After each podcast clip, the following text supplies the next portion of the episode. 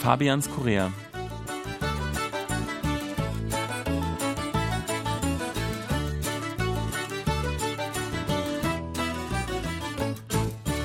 Liebe Hörer, willkommen zu einer neuen Folge von Fabians Korea. Es begrüßen Sie Fabian Kretschmer und Sebastian Ratzer. Hallo, liebe Hörer.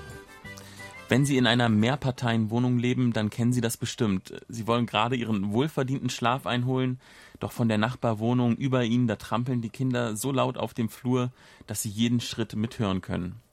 Oder aus dem Haus gegenüber, da übt ein Student gerade fleißig auf dem Klavier. Oder aber die Tür im Erdgeschoss knallt so laut, dass es bis zu Ihnen durchhallt. Sebastian, Lärm in der Nachbarschaft, das ist ein Thema, das viele Mieter in Südkorea beschäftigt. Man wohnt ja besonders in Seoul in den Apartmentanlagen auch eng auf eng. Du wohnst auch in so einer Apartmentanlage. Kommt es da öfters vor, dass deine Ruhe gestört wird? Ja, also zunächst einmal, ich bin da nicht so empfindlich und äh, zum anderen, es ist bei uns eigentlich recht ruhig. Ich hatte schon mal erwähnt, dass es eine ältere Apartmentanlage ist. Und da ist der Vorteil, dass die Wände noch etwas dicker sind. Die wurden etwas solider gebaut als jetzt heute die neueren. Also es ist eigentlich bei uns recht ruhig. Bei uns unten drunter, die haben Hunde, die bellen manchmal, aber das stört mich überhaupt nicht. Mhm. Und äh, ansonsten äh, kann ich mich nicht beschweren. Also wir sagen manchmal sogar, wir haben wirklich Glück gehabt. Es ist sehr ruhig bei uns. Das ist ja interessant, dass bei den neuen Apartmentgebäuden die Wände hellhöriger sind, obwohl die Apartments ja auch teurer sind, die neueren. Ja, sie sind schicker, aber die Materialien, die verbaut werden, die sind leichter und dünner, trotzdem stabil genug. Das ist äh, der Vorteil des Fortschritts. Aber das sorgt eben dafür, dass man teilweise wirklich alles hört. Äh, Türen schlagen, mhm. wenn Wasser läuft, also wenn jemand auf Toilette ist, die Spülung, man kriegt alles mit. Ja. Eine Lärmquelle sind ja die Parkplätze oder beziehungsweise die Tiefgaragen, dass immer wenn jemand ein Auto aus der Tiefgarage fährt, dann ertönt ein Alarm. Ebenso im Erdgeschoss sind manchmal Kindergärten integriert in den äh, Wohnhausanlagen. Und ich habe gehört, dass die ähm, Wohnungen in dem ersten und zweiten Stock daher ein bisschen billiger sind, eben weil man höhere Lärmbelästigung dort hat. Das ist richtig, das hatten wir schon angedeutet. Aber zum Beispiel, wir haben auch unten eine Kindertagesstätte. Und auch wenn ich frei habe und die Kinder höre, das stört mich nicht. Ja. Ich wohne ja nicht in so einer ähm, Apartmentanlage, sondern in einer Villa-Gegend. Das sind äh, quasi die vierstöckigen ähm, Mietshäuser. Und dort äh, gibt es bei mir jetzt zum Beispiel so gut wie gar keinen Verkehr. Ich höre morgens die Vögel zwitschern und damit wache ich dann auf. Was manchmal passiert, weil es gibt ein paar Bars in der Gegend, nachts äh, höre ich manchmal betrunkene Leute quasi nach Hause torkeln.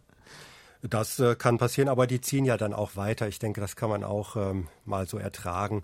Es ist ja eigentlich ganz schön, wenn die Leute Spaß haben. Ja, nee, also ich bin da ehrlich gesagt auch gar nicht empfindlich. Ich habe, muss ich sagen, auch ähm, Gott sei Dank kaum mit Ruhestörung zu kämpfen. Aber was macht man dann eigentlich, wenn es wirklich zu einem Konflikt kommt mit dem Nachbar? Ich kenne es von Deutschland, da wird ja relativ schnell mal die Polizei gerufen, ehe man äh, noch mit dem Nachbar spricht. Also hier sollte man, wenn es zum Beispiel eine Apartmentanlage ist, erstmal den Wachmann anrufen. Und der Wachmann kann dann über so ein Interphon, heißt das, also so ein äh, Telefonnetzwerk, Haustelefon, kann er also dann in der Wohnung anrufen und sagen, da hat sich jemand beschwert, seien Sie bitte etwas leiser. Das wäre der normale Weg.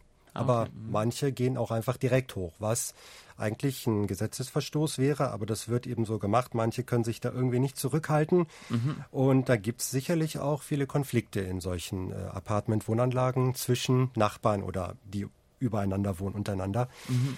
Und ich kenne das auch aus meinem Umfeld. Also wenn wir bei Bekannten zu Besuch waren in der Wohnung, dass dann jemand kam, Punkt 9 Uhr, und sich beschwerte, dass das zu laut sei, weil die Kinder, die laufen einfach ganz normal auf dem Boden. Also die rennen nicht, die stampfen nicht, die bewegen sich ganz normal auf dem Boden, aber das hört man unten. Mhm. Und wenn viele in der Wohnung sind, wird das eben entsprechend lauter unten drunter.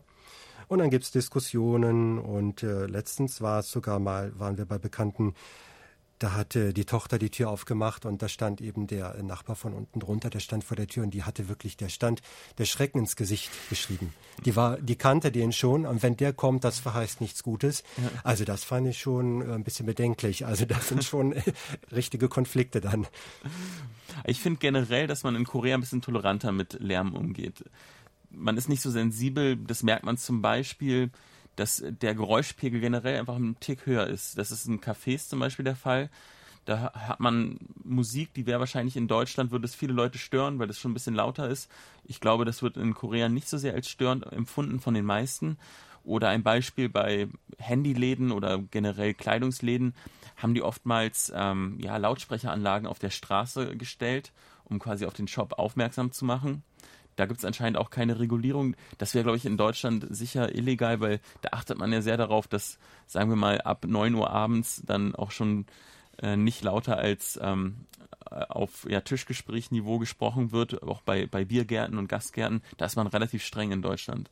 Das ist richtig. Also ich denke, allgemein ähm, sind die Koreaner da tolerant und auch was ich gerade über das Apartment gesagt habe, das ist nicht überall so und nicht in jedem Apartment. Aber wenn man eben Pech hat und da Nachbarn hat, die da sehr empfindlich darauf reagieren, dann gibt es wirklich Stress. Ja, wenn Sie das nächste Mal in Ihrer Nachtruhe gestört werden, dann schalten Sie doch einfach KBS World Radio ein. Ja, und wenn es besonders laut ist, dann setzen Sie den Kopfhörer auf und drehen einfach ein bisschen lauter und das Problem ist gelöst. In diesem Sinne verabschieden wir uns, und zwar Fabian Kretschmer und Sebastian Ratzer. Auf Wiederhören.